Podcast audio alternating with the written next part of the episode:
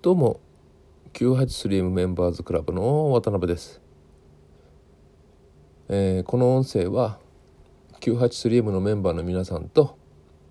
Facebook の AF9801 アットフリーの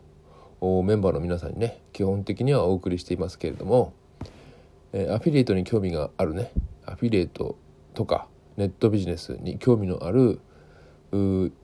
一般の方にもねノウハウのシェアをするという目的でまあ一方的な話ですけどねラジオなので、えコミュニケーションという形ではないですけども、えノウハウをね提供したいと思います。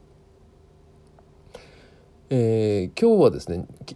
20回目の配信なんですよね。まあ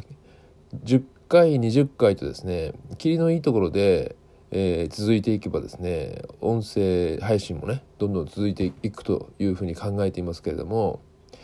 まあ、20回目の、まあ、記念というわけでもないですけども、まあ、とりあえず20回目コーヒーブレイク20回目を一区切りとしてコーヒーブレイクのねで何かお話ししたいと思うんですけども19回目の前回まではね、えインターネット上でビジネスを始める場合はまず自分のねサイトブログであってもホームページであってもいいんですけどもそこにアクセスを集める必要があるということでをねポイントとして挙げ挙げましたけどもそのアクセスをね、え、集めるために、えー、必要不可欠な要素として文章を書くということをね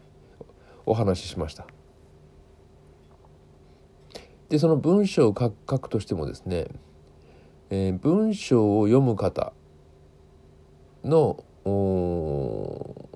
感情を揺さぶる必要があるので、えー、感情を揺さぶるようなね、えー、文章の書き方をね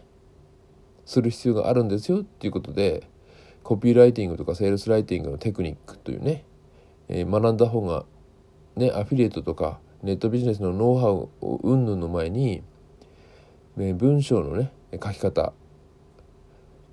を学んだ方がいいというお話をした次第です。まあ、文章の書き方といってもね別に小説家になるようなね、え国文学を勉強する必要はないわけなのでえー、っとですね中学生とか高校生の作文程度の文章が書ければ全く問題ないんですけどもただ文章の書き方の前に文章の書き方の前にっていうかですね、えー、同じ文章を書いてもちょっとね工夫をしなければいけないっていう程度のことなんですね。まあ、例えばですね、まあ、ちょっとだけねサンプルのお話ししますけども、えー、この音声聞いてる方でねえー、ケーキが大嫌いっていう方はなかなかいないと思いますけどもいちごのいちごのショートケーキがあるとしますよね。でそのショートケーキの紹介の仕方でですね、まあ、今これ音声なので文章ではね紹介できないですけども例えばですよこのショーこのいちごのショートケーキは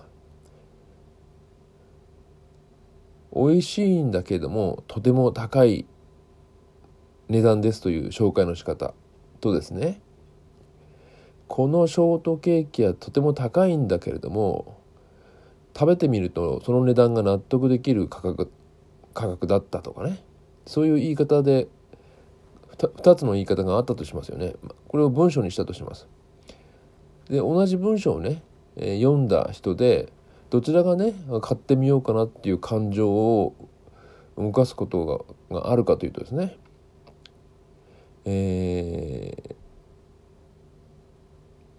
高いところから低い方にね、えー、落ちた感じの方がいいわけですよ。感情が動きやすいんです。高いけどそれだけの価値があるみたいなね、えー、高いという部分で感情が壁が高くなるんですけどもでも食べてみたらねそれを安く感じるとかっていうね、えー、文章になっていれば、えー、その文章を読んだ読んだ方の感情が動くんですよ。これはも間違いないことなのでえっ、ー、とですねマクドナルドとかに行ってですね、えー、よくねああいうファースあところに行けばですよハンバーガー屋さんに行けばですね女子高生の女の子たちがいっぱいいますよねキャッキャ言ってますねで彼女たちの、えー、会話をですね、えー、ダンボの耳で聞いてみるとですね実にそういう使い方がうまいんですよね。黙って聞いてるだけで相当セールスセールスの勉強になると思いますよ。要するに感情が動くような話し方をするわけですよね。まあ、よくわからないキーワードとか最近多いですけどね、えー、基本的に感情が動くような話し方をしています。ですので、ね、身の回りにそういうことってたくさんあると思うんですよね。なのでえー、あこれって感情が動く動くなと思うような用用法というんですかね話し方にぶつたまたま出会った時はですねすかさずメモを取る癖をつけるとね、えー、コピーライティングとかセールスライティングがどんどん上手くなると思いますね。まああの文文章の書き方一つでアクセスが変わってくるというねそういうそういうそういうところまでをね19回の間にお話しした次第です。まああの信じるも信じないも聞いてる方の自由なんですけどもゆるくねこちらは情報発信をしているので参考になったと思思った方はね、えー、どんどん使ってみていただければと思うはしたいです。さてこれからですね文章の書き方とかいわゆるコピーライティングセールスライティングのね大切さが理解できたところでここから先はどどうなっていけばいいのかというとですねやはりですねそれなりの期間をかけて徐々にランディングしていってほしいわけです。え一足飛びにですね結果を求めるとほとんど結果が出ないということになりかねないんですよ。まずなぜかというとですねアフィリエイトをまあアフィリエイトとかねネットビジネスでもいいんですけどもまあこれから始めるという方はですね自分のことを自分のことをですよ初心者として自分自身を捉えてしまっていることが多いんですよ。でこの初心者っていうのはすごく大きな落とし穴ですね。落とし穴落とし穴で本当はね自分が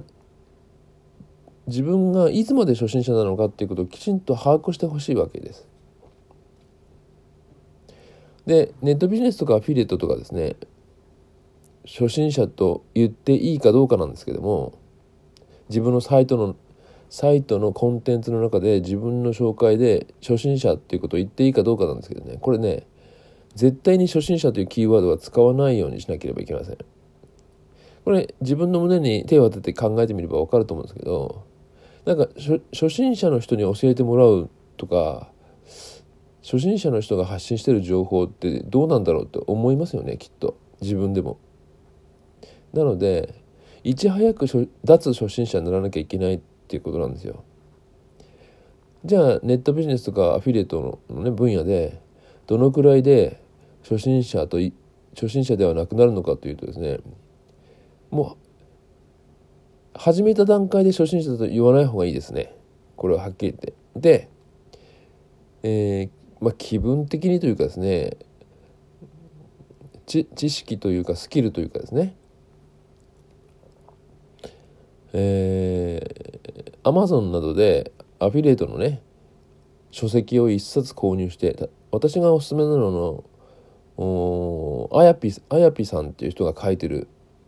本本があるんですけどもあれはすごく分かりやすいのでおすすめなんですけどねそういう本を一冊読んで読破それほど熱い本じゃないので一冊きちんと読んでみてですね読み終わった段階で初心者だ初心者ではなくなると思いますね。